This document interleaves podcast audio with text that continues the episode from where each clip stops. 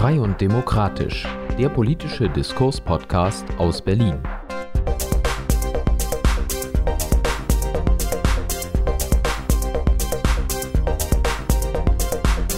Mit Björn Matthias Jotzo.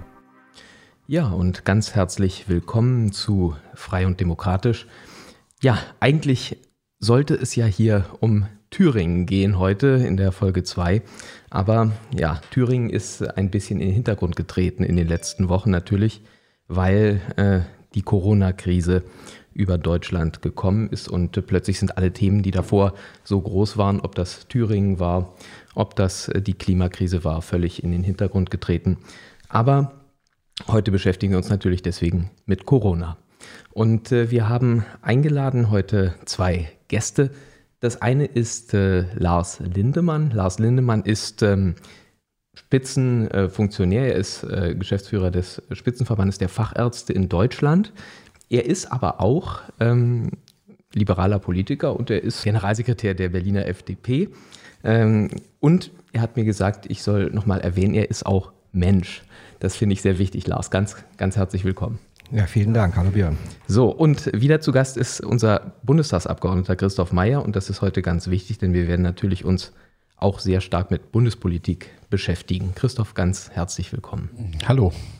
So, ich äh, würde vorschlagen, wir machen drei Abschnitte. Das eine ist, dass wir uns anschauen, wie ist der aktuelle Stand Corona in Deutschland. Das zweite, glaube ich, äh, sehr sinnvoll, was macht die Politik mit Corona? Und äh, ja, das dritte ist dann, wie geht es weiter mit der ganzen äh, Bewältigung dieser Krise und äh, welche Ansätze haben die politischen Parteien und natürlich insbesondere die FDP. Ähm, aktueller Stand. Lars, ich würde dich bitten, dass du äh, ganz kurz ähm, uns skizzierst, wie das gegebenenfalls aus Sicht der Ärzteschaft momentan aussieht. Ähm, ich habe auch gehört, du warst selber unterwegs in geheimer Mission und hast äh, äh ja, Material beschafft. Vielleicht kannst du uns das kurz erzählen. Also bei der Frage nach dem aktuellen Stand fängt man meistens bei den Zahlen an, die es so gibt. Und die wollen wir aktuell ganz kurz äh, als Einstieg benutzen. Ähm, wir haben in Deutschland ungefähr 78.000 ähm, Infizierte Personen. Dabei muss man immer berücksichtigen, infiziert heißt noch nicht erkrankt. Ja, also wir messen in Deutschland ähm, die Infizierten als Anzahl. Wir müssen äh, beklagen, alle miteinander, dass äh, diese Pandemie in Deutschland zum heutigen Tag schon 931 äh, Tote ähm, hervorgebracht hat. Aber wir können auch sagen, dass 18.700 Menschen, die äh, positiv äh, getestet wurden, Symptome an sich äh, bemerkt haben, eben auch wieder gesundet sind. Und das ist so der Ausgangspunkt, von dem man dann weitere Überlegungen aus anstellen kann. Das ist jetzt Stand, Lars muss man sagen, der heutigen Aufnahme, also 2. April, äh, 2. April. 2. Ja. April, genau. Okay. Ähm, wenn man solche Zahlen sich vorlegt und für sich äh, kritisch wertet, muss man zunächst einmal sagen, die Zahlen, die dort genannt werden, auch beim RKI, hier vielleicht auch ein bisschen Werbung für all diejenigen, die sich für Zahlen interessieren. Das RKI veröffentlicht diese Zahlen jeden Tag neu. Muss man wissen, dass es natürlich eine Dunkelziffer gibt. Wir haben also ganz sicher in Deutschland nicht nur 78.000 Infizierte, sondern die Dunkelziffer, manche schätzen zwischen 10 und 20-fach, äh, liegt weit, weitaus höher. Warum sage ich das? Ähm, es ist im Grunde genommen nicht weiter schlimm, dass es eine Infektion an sich gibt, weil ähm, die Infektion eines Körpers, eines Immunsystems äh, und der Aufbau von Schutzmechanismen ist der im Moment wirksamste Schutz, den der Einzelne haben kann da wir noch keine Medikamente haben und auch noch keine präventiven Maßnahmen haben. Wir haben keinen Impfstoff. Vielleicht kannst du ganz kurz nochmal erklären, Lars, wie ist das, wenn jemand jetzt infiziert ist oder infiziert war? Ähm, wenn er infiziert war, dann kann er keinen mehr infizieren, richtig? Ja, also das ist immer die Frage, ähm, wenn jemand sich selbst infiziert hat, wann liegt der Zeitpunkt, wie lange ist er selbst eine Gefahr für andere durch Übertragung, ähm, was passiert dann mit demjenigen und wann gilt er als genesen? Und ist dann selbst immun, also selbst nicht mehr anfällig für das Covid-19-Virus und eben auch keine Gefahr mehr für andere. Und äh, deine Frage zielte ja darauf, wann ist jemand keine Gefahr mehr? Keine Gefahr mehr ist er in jedem Fall dann, wenn er diese 14 Tage hinter sich hat und als genesen auch eingestuft werden kann und dann auch selbst äh, einen gewissen Immunschutz hat. Ähm, man weiß nicht ganz genau, oder ich zumindest weiß es nicht ganz genau, wie viele Tage es wirklich am Anfang nach der Infektion äh, sind, wie jemand selbst infektiös für andere ist. Ähm, da gehen so die Angaben ein bisschen auseinander, zwischen drei und fünf Tagen. Ähm, da will ich mich nicht festlegen. Ähm, das ist ja aber auch die Grundlage, warum wir über dieses soziale Distanz-Thema sprechen. Da werden wir gleich nochmal dazu kommen, warum es so wichtig ist, in der Zeit Abstand zu halten, was wir ja heute hier im Studio auch üben miteinander. Genau, das werden wir auch gleich nochmal äh, verdeutlichen. Vor allem auch äh, wird man das abrufen können. Äh, da können wir also sehen, wir haben das tatsächlich gemacht. Ähm, mich würde mal interessieren, wir haben ja äh, erstmal danke für die fachliche Einordnung. Wir haben ja diverse Maßnahmen, die in Deutschland jetzt greifen. Die Bundeskanzlerin hat äh, sich mehrfach geäußert. Die Bundesländer haben äh, ja koordiniert Ausgangsbeschränkungen in allererster Linie für die Bürger äh, verordnet und sie haben eben auch dafür gesorgt, dass die meisten Geschäfte äh, schließen, insbesondere alles, was äh, ja, zu Sozialverkehr geführt hat, äh, mit Ausnahme bestimmter Bereiche, ist jetzt geschlossen. Und ähm, ja, es ist empfohlen, stay at home. Keiner soll rausgehen. Das ist der Zustand, den wir jetzt seit einigen Wochen haben. Und äh, jetzt hat äh, gestern die Bundespolitik gesagt, das Ganze soll erstmal auch bis nach Ostern aufrechterhalten bleiben. Christoph, ähm, vielleicht kannst du uns aus dem aus der Sicht des Bundestages äh, erklären, wie die Informationslage bei euch ist. Was ist bei euch der Stand insoweit? Naja, wir haben äh, in der letzten Sitzungswoche im März nochmal ein äh, sehr umfangreiches äh, Maßnahmenpaket äh, gemeinsam verabschiedet, äh, das sich festgemacht hat an äh, den Nachtragshaushalt, der eingebracht wurde für das Jahr 2020. Ähm, insgesamt ein Volumen der gesamten Maßnahmen ungefähr zwischen 1,3 und 1,4 äh, Billionen Euro.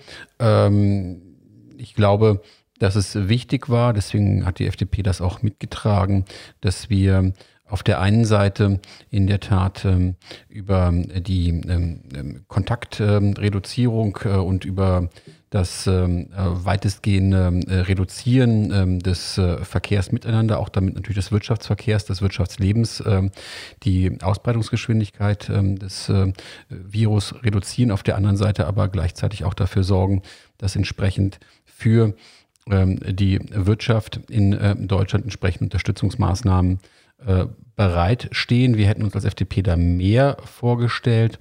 Ähm, das ist nicht gelungen. Wir erwarten, dass auch die Bundesländer eine, einen Anteil tragen. Alles in allen hat ähm, deswegen, glaube ich, die Bundespolitik zunächst erstmal das getan, was sie tun kann. Wir müssen ja immer hier auch auseinanderhalten, dass vieles, was auf der Bundesebene diskutiert und besprochen wird, eher einen empfehlenden Charakter hat. Die Umsetzung und auch ähm, die Frage, wie es konkret äh, ausgestaltet ist, ist dann Verantwortung der einzelnen Länder. Mich würde interessieren, wie ihr das seht. Also ist es sinnvoll, diese föderale äh, Aufteilung, die wir haben? Also es gibt ja durchaus Stimmen in der FDP, die auch ähm, sagen, zum Beispiel beim Bildungsthema, da muss äh, im Prinzip eine Reform her, da müssen wir den Bundesländern Kompetenzen entziehen, müssen eben dafür sorgen, dass äh, dass die Länder einheitlicher handeln, vielleicht auch durch eine einheitliche Bundesregelung. Auch jetzt ist natürlich in dieser Krise wieder die Stimmen, also sind die Stimmen laut geworden, die gesagt haben, wir brauchen im Prinzip den starken Mann in der Mitte oder die starke Frau, äh, die sagt, wo es lang geht. Und das müsste auf Bundesebene passieren. Und die äh, Länder und Kommunen sind da eher hinderlich. Ähm, wie wird das bei euch gesehen? Ich glaube, dass ähm, wir äh, nach Bewältigung ähm, der Krise darüber diskutieren müssen, was sich bewährt hat und was sich nicht bewährt hat. Die ähm, Frage Ruf nach dem starken Mann ähm, ist ja ähm, deswegen nur ein Teil der Wahrheit, weil wenn der starke Mann oder in dem Falle der Bundesstaat auch die Lösung nicht adäquat genug anbietet, wenn wir jetzt über Schutzausrüstung, Schutzmasken etc. diskutieren, war es ja auch nicht so, dass der Bund in irgendeiner Form äh, vorbereitet war. Und man kann nicht unbedingt sagen, dass bei allen, was gegebenenfalls jetzt an Krisenmanagement richtigerweise angelaufen ist, die Bundespolitik der Bundesgesundheitsminister im Januar, Anfang Februar eine gute äh, Figur gemacht hat. Deswegen glaube ich, müssen wir hier differenzieren. Aber ich glaube schon, dass wir ähm, eine Bewertung nach der Krise äh, benötigen, was sich an föderalen Strukturen bewährt hat Ähnlich übrigens auch in Berlin, wenn ich teilweise mir vergegenwärtige, dass teilweise ähm, das Land zum Beispiel Spielplätze nicht schließen wollte. Dann haben einzelne Bezirke die Spielplätze geschlossen. Einige Bezirke haben anschließend die Spielplätze am nächsten Tag wieder aufgemacht, äh, haben am Folgetag wieder zugemacht. Das heißt also, wir haben diese Frage, wer die Kompetenzzuweisung in so einem Fall hat, zu diskutieren auf der kommunalen, auf der bezirklichen Ebene, auf der Landesebene, auf der Bundesebene und meiner Meinung nach auch auf der europäischen Ebene. Also, wenn ich mal so zusammenfassen darf, dann ist es so, dass wir sagen, die Maßnahmen, die momentan seitens des Bundes veranlasst wurden, sind im Grunde richtig. Wir haben also die Konjunkturpakete, wenn ich es mal so nennen darf, also die äh, Soforthilfen insbesondere, die über die KfW laufen. Wir haben die ähm, Hilfen für die Wirtschaft. Die Frage ist natürlich, kommen die auch an? Ja, also deswegen, weil du so gerade sagtest, Konjunkturpaket. Ich glaube, wir reden noch nicht über Konjunkturpakete. Wir reden jetzt zunächst erstmal davon, die Folgen dieses Shutdowns äh, abzufedern. Wir müssen uns alle darüber im Klaren sein. Und ich glaube, das ist die Diskussion, die wir auch führen müssen bei aller ähm, berechtigten Diskussion ähm, über äh, unser Gesundheitssystem, über die Gefährdung des Einzelnen ähm, durch ähm, den ähm, Virus. Ähm, wie lange kann eine Volkswirtschaft diese Kontaktarmut, äh, diese letztlich Schließung des Wirtschaftslebens durchhalten? Und am Ende des Tages müssen wir darüber diskutieren, wann wir wieder zu einem Hochfahren kommen, weil wir können noch so viel staatliche Programme auflegen, wir können noch so viele direkte Zuschüsse ähm, äh, auflegen. Am Ende des Tages ist das nicht finanzierbar über einen längeren Zeitraum. Deswegen werden wir ab einem gewissen Zeitpunkt dazu kommen müssen, wie wir hier wieder in Normalmodus äh, schalten. Und dann werden wir auch sicherlich darüber diskutieren müssen, was gegebenenfalls an konjunkturellen Maßnahmen, an Stützung für die Wirtschaft, gerade für die mittelständische Wirtschaft, die nach äh, unserer Überzeugung momentan äh, so ein bisschen ähm, zwischen den Stühlen steht. Also die berühmten, ähm, das berühmte Rückgrat der äh, deutschen Volkswirtschaft, alles äh, zwischen 50 und 250 Mitarbeitern. Also ich, die, der Punkt, wie kommen wir wieder raus und äh, wie sieht das aus? Da, glaube ich, hatte Lars eine sehr, sehr interessante äh, Einlassung in der letzten Woche. Da würde ich gerne mal drauf kommen. Ähm, aber das machen wir, würde ich vorschlagen, unter der dritten Rubrik, wie geht's weiter? Mich interessiert erstmal diese Auswirkungen, über die wir hier reden, auf die Wirtschaft. Sind ja substanziell. Also wir, ich glaube, ihr habt Szenarien, äh, die davon ausgehen, dass ähm, äh, wir mindestens 4% äh, äh, Negativwachstum haben werden in diesem Jahr, was natürlich eine unglaublich heftige Zahl ist. Nicht? Also wenn man das mal einordnet, das ist eine, eine Rezession äh, schon durchaus nicht unerheblichen Ausmaßes und das ist, glaube ich, das Best-Case-Szenario, von dem man ausgeht, wenn wir das Ganze relativ schnell über die Bühne kriegen. Ähm, ob das eintreten wird, ist sehr fraglich und dann gibt es noch andere Szenarien, die wesentlich härtere, also wesentlich noch herbere Einschnitte sehen. Und das betrifft ja nicht nur die deutsche Wirtschaft oder die europäische Wirtschaft, sondern im Grunde die Wirtschaft auch weltweit. Richtig.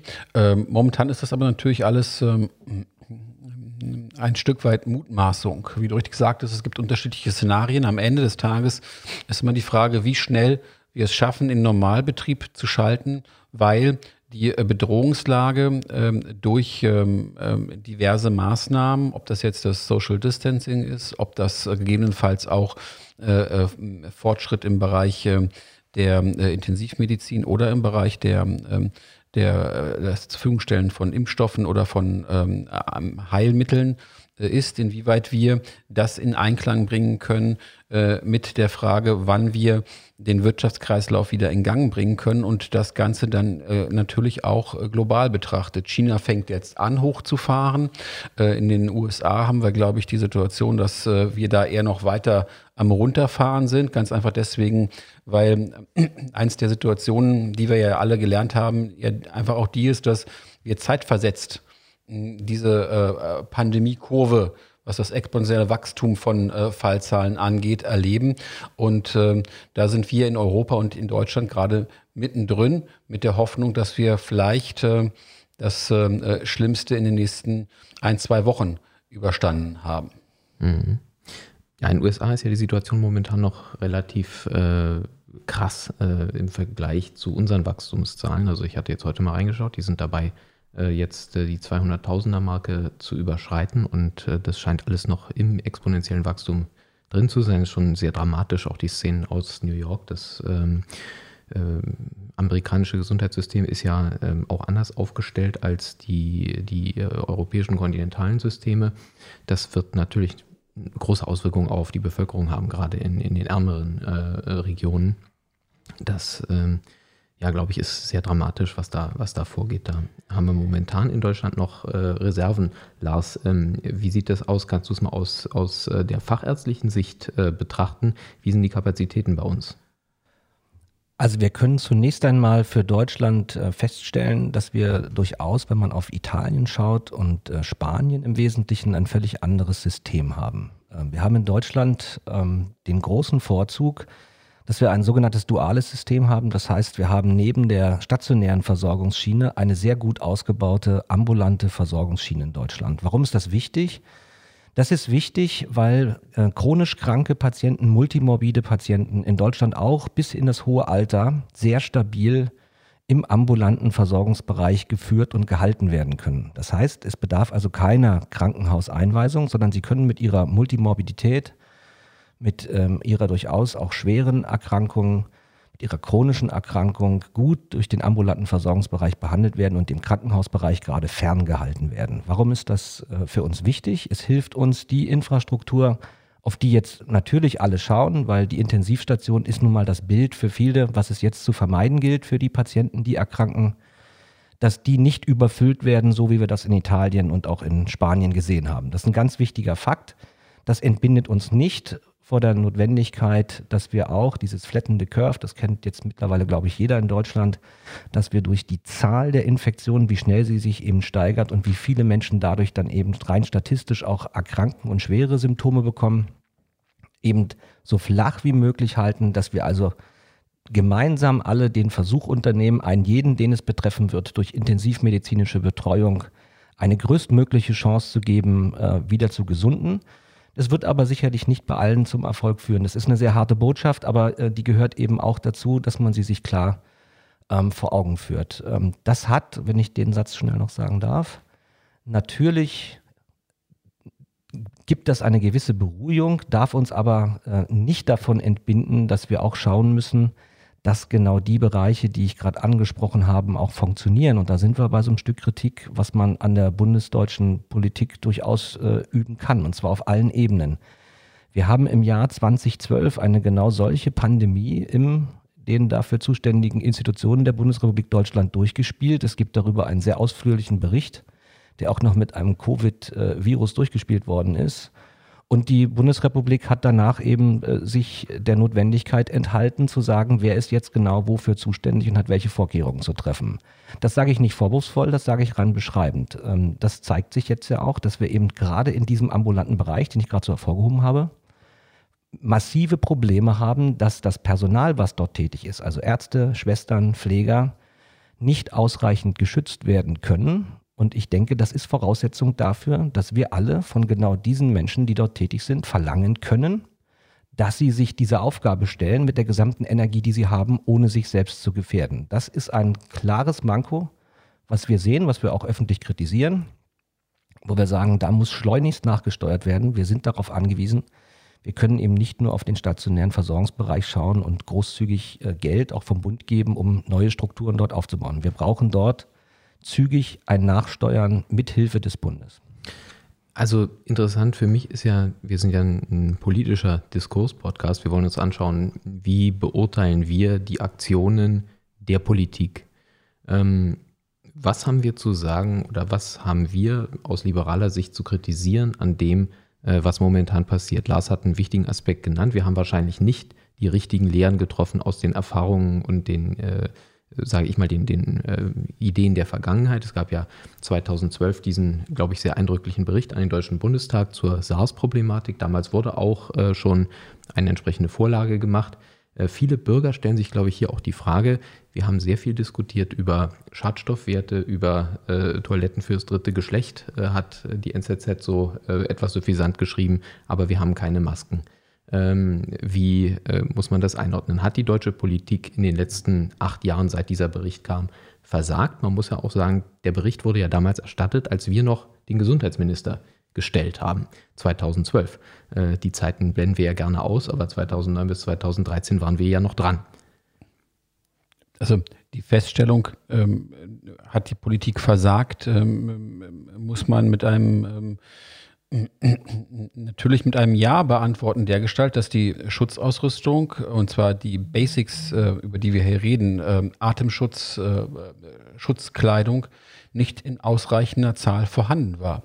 Und ähm, wenn wir die Zahlen und die Entwicklung in China äh, betrachtet haben, dann mag es sein, dass es für ähm, den ähm, äh, allgemeinen politischen Beobachter, auch vielleicht für den äh, normalen Mandatsträger ähm, so war, dass das Thema sehr weit weg war.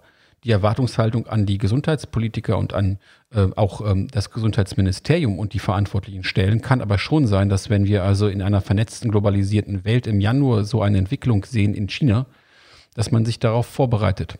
Und ähm, da ist in der Tat das Beschaffen von ausreichend Schutzmaterial ein Basic. Und ähm, dass das erst im Laufe des Februars eher zum Ende Februar und mit ausreichend Mitteln eigentlich erst im März in Deutschland angelaufen ist, ist eine klare politische Fehlentscheidung oder ist eine klare Verantwortung von der politischen Spitze des Gesundheitsministeriums. Deswegen glaube ich, dass das eine sicherlich das ist, dass wir ähm, diesen Bericht aus dem Jahr 2012 hatten und in der Tat eine Situation bis jetzt, wo in der Tat keine klare Kompetenzzuweisung stattgefunden hat. Das ist das eine Versäumnis. Das andere Versäumnis ist, dass nicht ausreichend schnell genug auf diese Krise reagiert wurde. Ähm, ich glaube schon, dass in den letzten Wochen die Maßnahmen in die richtige Richtung angelaufen sind. Deswegen haben wir sie auch unterstützt. Aber ich glaube, hier haben wir in der Tat eine politische Verantwortung. Und dann haben wir natürlich eine politische Verantwortung auf der Landesebene. Wenn wir uns angucken, was ähm, äh, die Gesundheitssenatorin Frau Kalaitschi hier äh, vor Ort äh, zu verantworten hat, wenn wir darüber diskutieren müssen, dass zum Beispiel die Clubs, die Clubszene in, in Berlin offensichtlich schon ein paar Tage früher hätte geschlossen werden müssen, nachdem klar wurde, dass das letztlich die Hotspots für, für Infektionen sind, was aber gescheitert ist, weil offensichtlich auf der Landesebene keine ausreichende Rechtsgrundlage existiert hat, beziehungsweise die Verordnungs, der Verordnungsentwurf fehlerhaft war, dass die Bezirke sich nicht einigen konnten und hier die Verantwortung hin und her geschoben wurde. Denn zeigt das auch politische Verantwortung. Ja. Also ganz klare Versäumnisse muss man wohl feststellen, sowohl bei der äh, Bundespolitik als auch in der Landespolitik. Ähm, jetzt ist es ja immer leicht, ähm, dass man sich aus dem Fenster lehnt als Liberaler, wenn man nun gerade äh, im, im Bund keine Verantwortung trägt äh, und auch im Land Berlin keine Verantwortung trägt. Eine Sache würde mich mal interessieren. Also, äh, wie ist es zu erklären, dass wir so wenig Schutzausrüstung haben? An sich sind wir eine Industrienation. Äh, wir haben eines der, ja, würde ich sagen, schon solidesten Gesundheitssysteme der Welt. Wie ist es möglich, ähm, dass wir auf eine solche Situation ähm, so schlecht vorbereitet waren? Ähm, Lars, hast du darüber Erkenntnisse? Naja, ähm, Erkenntnisse. Ich kann einen Versuch der Beschreibung äh, machen und der geht dann so. Also mehr als 90 Prozent der gesamten Weltproduktion solcher Artikel kommt aus China. China war das am äh, stärksten betroffene Land zu Beginn und natürlich sind auch genau diese Produktionsstandorte Wuhan und äh, Umgebung betroffen gewesen und war natürlich deswegen auch nicht mehr lieferfähig. Das ist aber nur das eine. Das andere ist, ähm, da möchte ich äh, ein bisschen auf das abheben, Björn, was du gesagt hast wir sind äh, bundespolitisch nicht in der Verantwortung. Ähm, das meint ja, dass diejenigen, die die Regierung im Moment tragen, äh, so ein bisschen einen Überhang haben. Überhang auch der Exekutive, die jetzt rein faktisch natürlich am Zuge ist. Ich sehe gerade in solch Krisenzeiten eine sehr heftige Verantwortung auch der Opposition.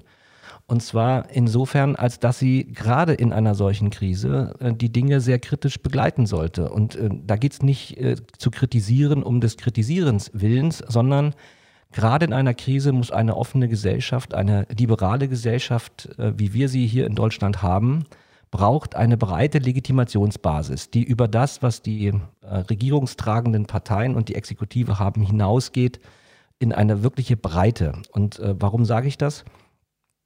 Ähm, gerade in einer Krise ist ja auch der Blick nach vorn wichtig. Der Blick nach vorn, der uns äh, Zuversicht gibt, dass die Dinge, die jetzt entschieden worden sind, so wie das Christoph äh, auch angesprochen hat auf der Bundesebene, richtig sind, zu richtigen äh, Ergebnissen führen im Wesentlichen und man dann danach äh, natürlich auch wieder einen geordneten Gang der Dinge finden wird, der es uns dann überhaupt erst ermöglicht, all das zu tragen, was man jetzt aufbietet, um dieser äh, Krise zu begegnen. Und das scheint mir bei vielen immer so ein bisschen in den Hintergrund zu treten, dass man ähm, sehr schaut auf das Heute und Jetzt und wie wirkt diese Maßnahme auf mich und wirkt sie richtig. Das ist auch so ein typischer Mechanismus von Exekutive. Wenn jemand wie Jens Spahn auf der Grundlage eines Infektionsschutzgesetzes, was man jetzt geändert hat, Maßnahmen ergreift, die erheblichst unsere Rechte einschränken, ganz erheblich einschränken, äh, dann übernimmt er dann an der Stelle ja auch Verantwortung und insofern möchte ich äh, Jens Spahn ein Stück weit äh, in Schutz nehmen. Das tut er ja sehr effektiv. Und wenn man sowas macht, dann schaut man natürlich als erstes darauf, ob die eigenen Maßnahmen, wenn man so tief eingreift in die Rechte von jemandem, auch wirken. Weil wenn es das nicht täte, wäre die Legitimation dafür nicht da. Und das ist immer so eine Spirale, die dann wirkt. Und deswegen hat Opposition eine ganz, ganz wichtige Aufgabe. Sehr frühzeitig ähm, das konstruktiv zu begleiten, ja, aber eben sehr, sehr kritische Fragen zu stellen, um das möglich zu machen, was ich vorhin gesagt habe, diesen Konsens zu finden, der uns gemeinsam diese Dinge auch in die Zukunft tragen lässt. Und das tue ich als Bürger natürlich immer dann, liebend gern und auch mit Blick nach vorn, wenn man mir den Eindruck vermittelt, dass A genau das funktioniert und B es eben auch einen Sinn nach vorne hat, dass man das tut.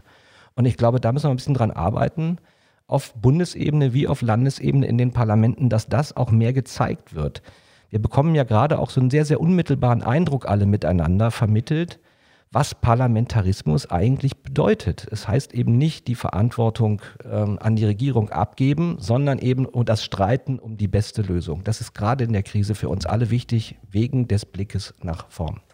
Jetzt gab es ja gerade einen sehr viel beachteten und auch sehr viel kritisierten Beitrag von Marco Buschmann, äh, ersten parlamentarischen Geschäftsführer der Bundestagsfraktion, äh, der ja äh, das Gespenst einer Revolution äh, an die Wand gemalt hat in einem Beitrag. Er hat also gesagt, wir müssen aufpassen, wenn ich das mal so zusammenfassen darf, wir müssen aufpassen, dass wir nicht äh, das Kind mit dem Bade ausschütten und dass äh, wir sonst, wenn wir diese Maßnahmen zu lange aufrechterhalten, riskieren, dass also der Kit der Gesellschaft auseinanderbricht und äh, dass wir am Ende möglicherweise mehr kaputt machen mit äh, den Maßnahmen, die wir momentan ergreifen, äh, als wir damit äh, gewinnen. Wie sieht das, äh, Christoph, in der Bundestagsfraktion aus? Es gab ja auch jetzt eine Äußerung von Katja Suding, glaube ich, auf Twitter.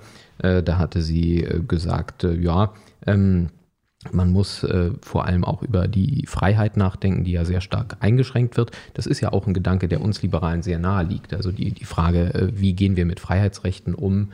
Ähm, wie sehen wir auch den Datenschutz? Jetzt muss man natürlich sagen, gibt es ganz, ganz verschiedene Modelle, äh, wie diese sogenannte App, äh, die ja demnächst vielleicht implementiert wird, dass wir alle nachverfolgen können, ob wir äh, unter Umständen uns mit einem Infizierten ähm, getroffen haben über längere Zeit. Ähm, da gibt es sehr viele verschiedene Modelle. Wie sieht die Bundestagsfraktion diese Problematik? Wie schätzt ihr das ein, dieses, dieses Spannungsfeld zwischen einerseits äh, den notwendigen Maßnahmen, andererseits vielleicht den Maßnahmen, die nicht ganz notwendig sind, vielleicht auch der Freiheit des Einzelnen? Wie muss man das einordnen aus einer liberalen Perspektive? Ich glaube, darüber haben wir jetzt ja auch schon äh, gesprochen, dass zunächst erstmal das, was jetzt passiert, an Präventionsmaßnahme, um die Ausbreitung ähm, des ähm, Virus ähm, zu verlangsamen, um äh, die Gesellschaft insgesamt, aber auch die Einzelnen, vor allem die Schwächeren in der Gesellschaft äh, zu schützen, zunächst erstmal richtig ist. Die Frage ist halt, letztlich ist das ein Dreieck zwischen auf der einen Seite diesen gesundheitspolitischen Aspekten, zum Zweiten ähm, Freiheitsaspekte. Wie kann ich als Individuum in dieser Gesellschaft leben? Und das Dritte ist ein wirtschaftlicher, sowohl volkswirtschaftlicher als auch ein ganz materiell existenzieller äh, Begriff. Ähm, wie kann ich in, in, ähm, in der Situation dieser äh, Beschränkungen äh, meine wirtschaftliche, berufliche Existenz sichern? Und äh, diese Zahl von vier Prozent ähm, ähm, äh, Schrumpfung der Wirtschaft als Best Case äh, dahinter verbergen sich ja ganz, ganz viele Schicksale. Und deswegen ist es schon richtig, ähm, zu, und das hat Marco Buschmann ja getan, äh, darauf hinzuweisen, dass gegebenenfalls mit den Maßnahmen, die wir jetzt ergriffen haben, so richtig sie sind, gegebenenfalls auch on the long run mehr zerstören, als ähm, wir dadurch äh, retten. Diese Abwägungen, die wir überall gerade haben, wenn wir uns so darauf konzentrieren, dass wir ähm, die ähm, äh, Corona-Infizierten, so richtig das ist, ähm, ähm, optimal äh, versorgen. Was heißt das eigentlich für all die anderen kranken Menschen, die zum Beispiel auch eine intensivmedizinische Betreuung brauchen, die momentan alle zurückgestellt sind? In der Gesamtabwägung zeigt das, wie komplex der Staat und die einzelnen Akteure hier äh, zu Antworten äh, kommen müssen. Und das, was für uns als Liberale vor allem wichtig ist, ist, dass in der Tat wir zu einem geregelten Ausstieg kommen und zum Zweiten, und das ist, glaube ich, das, was wir in der Tat deutlicher auch nochmal adressieren müssen. Das, was wir momentan tun, Social Distancing, ähm, ist letztlich der Holzhammer, weil wir keine anderen Möglichkeiten haben und vorher auch nicht entsprechend vorbereitet waren. Also Stichwort das, was Südkorea, was andere Länder gemacht haben, gerade Stichwort Schutzmasken etc. Ähm, das ist in Deutschland ja alles nicht möglich. Und deswegen sind die Maßnahmen, die jetzt durchgeführt sind, auch notwendig gewesen, weil sie so hart sind. Aber wenn auf der anderen Seite die politischen Verantwortungsträger sich hinter den harten Maßnahmen jetzt verstecken, weil sie davor Versäumnisse zu verantworten haben, dann geht das halt auch nicht. Und das ist, glaube ich, schon das, was äh, wir als Opposition, da hat Lars recht, im parlamentarischen Rahmen, deswegen ist es so wichtig, dass die Parlamente offen bleiben, entsprechend auch jetzt schon diskutieren und adressieren müssen und spätestens, wenn wir zu einer Normalisierung der Lage kommen, sehr, sehr klar benennen müssen. Lars, du hattest äh, in der letzten Woche gefordert, äh, dass wir eine Perspektive brauchen, dass, dass man im Grunde genommen auch den Menschen äh, eine Perspektive aufzeigen muss, die momentan ja zu Hause sitzen, vielfach, entweder im Homeoffice oder vielleicht ganz ohne Tätigkeit, ähm, dass wir auch äh, für diese Gesellschaft eine Perspektive schaffen müssen. Ähm, was hattest du da noch äh, gesagt? Das fand ich sehr eindrucksvoll. Also ich habe eine ganze Menge gesagt, Entschuldigung, aber ähm, ich weiß, was du meinst. Also ähm, ich möchte mal folgenden Gedanken noch einführen. Ich finde es ähm, erstmal sehr, sehr gut und sehr, sehr richtig, dass diese Debatte in Deutschland geführt wird. Und zwar auch gerade jetzt. Es gibt ja die, die sagen, die verbietet sich.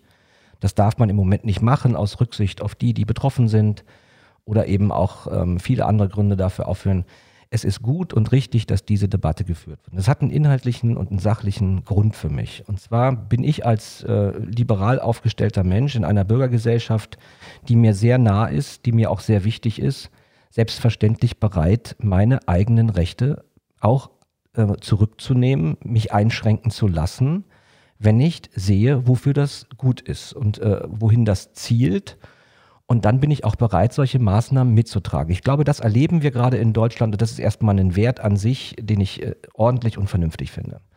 Wir erleben aber auch, dass die, diejenigen, die in diesem Land, die vielen mittelständischen Unternehmer, Kleinstunternehmer, Solo-Selbstständigen, all diejenigen, die ein sehr, sehr unmittelbares Gefühl dafür haben, was es bedeutet, wenn meine Rechte eingeschränkt werden, meine Bewegungsfreiheit eingeschränkt wird und natürlich ein sehr, sehr gutes Gefühl dafür haben, wie das langfristig auf ihre wirtschaftlichen Aktivitäten wirken wird. Und dass die Leute das artikulieren und dass die Leute das auch diskutieren wollen, ist vernünftig, weil es ja von der Sorge getragen ist, dass uns hinterher die Basis, die all das trägt, was wir gerade tun, verloren geht. Und das hat, glaube ich, etwas überzeichnet, aber für mich treffend Marco Buschmann beschrieben. Und deswegen bin ich ihm auch dankbar, dass er genau solche Gedanken auch in die Öffentlichkeit trägt.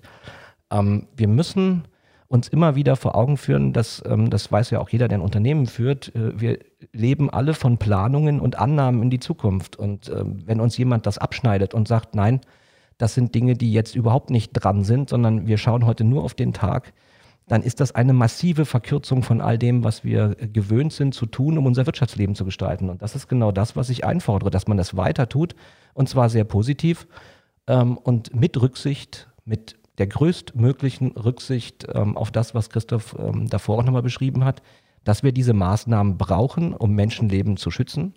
Wir müssen uns aber freimachen von der Illusion, dass wir einen jeden einzelnen, jeden denkbaren Fall vermeiden können. Das wird nicht gehen und die Abwägung ist hart, die ist schwer, aber sie ist Aufgabe von Politik. Sie muss sich dabei beraten lassen, ja.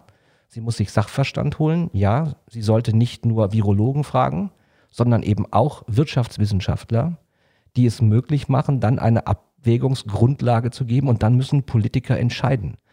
Ähm, und zwar im Interesse der Gesamtgesellschaft. Und das scheint mir jetzt so bei vielen in den Vordergrund zu treten und das ist gut und richtig so. Jetzt kommt ja sicherlich zum Ende äh, dieses Podcasts die wichtige Frage, wie geht es tatsächlich weiter? Heute, Anfang April, ist die Ausgangsbeschränkung erstmal bis nach Ostern aufrechterhalten. Jetzt kommen ja sowieso erstmal dann die Osterferien, äh, in Anführungszeichen, die sich ja kaum noch bemerkbar machen, weil die Kinder nicht zur Schule gehen. Aber die Frage, die man sich jetzt ja stellt, ist, wie lange geht das noch weiter? Gut, wir haben ähm, von der Bundeskanzlerin und von den ähm, einzelnen äh, Ministerpräsidenten jetzt in der Tat den, den Versuch der Verobjektivierung, indem man also diese Frage der Verdopplungsrate von Infizierten an Zeitfenster misst, um irgendwo eine, um eine nachvollziehbare äh, Größe zu haben, an ähm, der man anfängt, ähm, die Maßnahmen zu lockern. Äh, wenn wir ehrlich sind, auch wenn wir jetzt eine Verlängerung bis nach Ostern haben, äh, du hast das Stichwort äh, Schulschließung etc. angekündigt, das war damals in der Diskussion ja schon, dass man sagt, wir schließen die Schule jetzt, haben dann die Osterferien und kommen damit auf diesen Zeitraum 19. 20. April bis dahin ist dieser Bereich ähm, ähm, also quasi schon terminiert gewesen. Ich glaube schon, dass wir darüber diskutieren müssen, dass wir nach dem 20. April zu einem schrittweisen Öffnen ähm, wiederkommen. Das kann stufenweise passieren, ähnlich wie es stufenweise irgendwo jetzt zu einer ähm, Einengung der, der Freiheiten gekommen ist. Da muss man sich genau darüber ähm, im Klaren sein, womit man sinnvollerweise anfängt. Äh, eine Diskussion wäre zum Beispiel, dass man mit den ähm, Kitas und mit den Bereichen anfängt, wo ähm, wir äh, prozentual am wenigsten Risikogruppen äh, beschäftigt äh, haben, sodass wir zu einer Verstetigung kommen. Ich kann mich da jetzt ähm, das wird auch auf den Verlauf der nächsten zwei, drei Wochen noch ankommen, ähm, nicht auf einen konkreten Termin festlegen, aber ich glaube schon, dass wir im Mai bereits im Wiederhochlaufen sein müssen, auch um die volkswirtschaftlichen Auswirkungen ähm, der Situation jetzt äh, beherrschbar für uns alle äh, zu machen. Also seltene Einigkeit hier äh, an diesem Tisch, auch mit den Maßnahmen der Regierung. Ja, das, Na, das weiß ich noch nicht, ob wir die Einigkeit haben. Also bisher äh, gibt es äh, keine klaren, es gab so ein paar Luftballons, aber es gibt keine, kein klares Indiz dafür, kann auch sein, dass man das nicht machen möchte, weil man also einen Vorzieheffekt verhindern möchte, dass die Regierung wirklich am 15., 16., 17. April sagt, dass wir ab 21. April wieder in, äh, in Hochfahren schalten. Also ich, ich, will mal einen Gedanken noch hinzufügen. Björn hat vorhin gefragt, ähm, ob das eigentlich unsere Vorstellung von Föderalismus in Frage stellt. Und ähm, ich will mal grundsätzlich sagen, nein.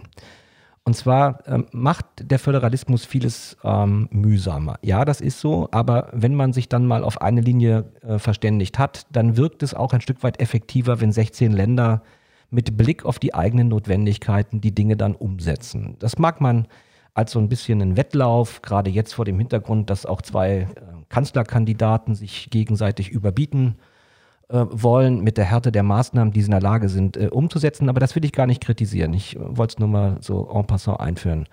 Ähm, wird man natürlich genauso, ähm, wie Christoph das gerade angedeutet hat, auch den, das Abstand nehmen von diesen Maßnahmen äh, vornehmen müssen und auch können. Weil wenn man sich zum Beispiel anschaut, das Land Brandenburg in seiner Fläche ähm, oder auch ähm, andere Flächenländer sind anders betroffen als Bayern, Baden-Württemberg und Nordrhein-Westfalen. Und das ist natürlich klug und richtig, äh, zu sagen, zu sehen, wenn Mecklenburg-Vorpommern, Brandenburg, ähm, Thüringen ist auch ein Land, was ähm, statistisch sehr wenig betroffen äh, ist, wenn man da die Dinge zurückfährt und dann auch ein Stück weit bundesweite Solidarität in der Lage ist zu üben, indem man Lasten übernimmt. Also ähm, es ist richtig, dass man das differenziert tun wird. Ähm, und es ist auch klug und äh, es ist auch ressourcenorientiert, äh, wenn wir das machen, weil durchaus dann eben auch Aufgaben übernommen werden können, die in anderen Bundesländern noch nicht funktionieren. Also ich werbe sehr, nicht alles über den Haufen zu werfen, was wir uns mühsam erarbeitet haben über ähm, 70 Jahre in der Bundesrepublik Deutschland, sondern es bewusst und gezielt einzusetzen und nicht auf jeden Auswuchs immer gleich ganz brutal zu reagieren. Ähm, da ist Bayern, da gucken viele drauf, äh, sicherlich auch nochmal ein Stück weit ähm, exkulpierend für Herrn Söder äh, festzustellen, dass er natürlich äh, Ministerpräsident eines Bundeslandes ist, was die am schnellsten steigenden Zahlen sieht. Und ich meine, da resultiert nun mal auch ein gewisser Druck dann her, auf den er zu reagieren hat. Und äh, das entbindet nicht von der Überlegung, ob die jede Einzelmaßnahme dann richtig ist. Aber ich würde schon nochmal sehr, sehr deutlich äh, darauf hinweisen wollen, dass der Föderalismus dann nicht so unbedingt am Ende dasjenige ist, was uns sehr hindert, sondern es sind dann mehr so die Dinge, die wir eingeübt haben, äh, wenn man nochmal zurückkommt auf die Frage, ähm, warum hat das so lange gedauert, dass wir bestimmte Schutzausrüstung bekommen. Ja, wir sind in der Bundesrepublik ähm, dankenswerterweise, und ich gehöre auch zu denen, die das sehr genossen haben und auch davon profitiert haben, eine Gesellschaft, die sich sehr sonnen konnte auf äh, Erfolgen, wirtschaftlichen Erfolgen, auch politischen Erfolgen. Und äh, wenn man dann von einer solchen äh, Krise betroffen wird, äh, ist es schwer umzustellen im, im, Modus. Das kennt jeder bei sich zu Hause. Also wenn man bestimmte Dinge gewöhnt ist, dann macht man auch nicht so schnell das Gegenteil am nächsten Tag. Ähm, und deswegen sind manche Dinge sehr menschlich und man sollte das dabei nicht vergessen, wenn man Dinge bewertet und Vorwürfe macht. Das ändert nichts daran, dass es ganz besondere Exemplare von Inkompetenz gibt, die man dann auch beim Namen nennen sollte, ähm, wenn man Alternativen dazu hat. Und zu einigen Persönlichkeiten gibt es Alternativen. Da meine ich ausdrücklich nicht Herrn Spahn damit, äh, den ich sehr schätze für die Art, wie er es tut. Bei aller Kritik ähm, macht er das sehr, sehr souverän. Ähm, man muss natürlich bei ihm aufpassen, dass er es nicht benutzt, um viele, viele andere Themen, die man noch schnell mitregeln kann, jetzt mit äh, über den Altar der Gesetzgebung schiebt. Ähm, sondern ich gucke dabei mehr auf Berlin, das sage ich auch ganz offen. Ich finde, dass äh, in Berlin wir gerade ein Exemplar erleben, ähm, ein Exempel erleben, nicht ein Exemplar, Entschuldigung, was mir schon große Sorge macht, dass man in einer Regierung jemanden an einer solchen sensiblen Stelle sitzen lässt, der ganz offensichtlich nicht in der Lage ist, die Dinge so zu forcieren, wie man es tun müsste und tun könnte. Damit meinst du die Gesundheitssenatorin jetzt äh, Frau Kaleitschi oder? Ich habe damit sagen wollen, dass genau diejenigen, die in Berlin Verantwortung haben und schließe die von dir genannte Dame ausdrücklich ein, äh, sich überlegen sollten, ob sie dem gewachsen sind. Gut, also vielen Dank, Lars, nochmal für das abschließende Plädoyer ähm, für den Föderalismus. Ich glaube, wir haben viele Themen heute behandelt, äh, bei weitem nicht alle. Es lohnt sich vielleicht in einigen äh, Wochen nochmal ein Follow-up zu machen mit Corona 2. Was hat sich seitdem getan und äh, wie ist der aktuelle Ausblick? Ähm, ich äh, danke euch beiden ganz, ganz herzlich, dass ihr da wart heute.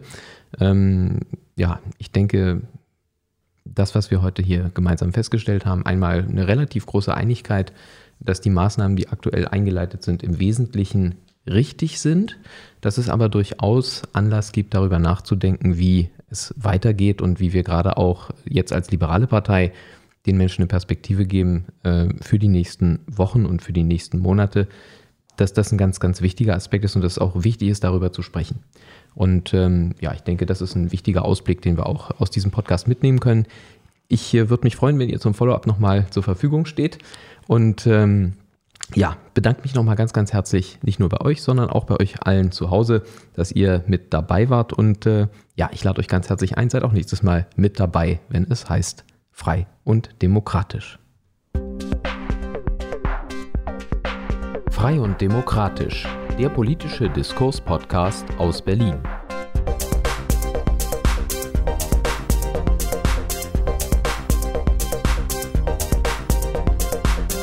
Mit Björn Matthias Jotzo.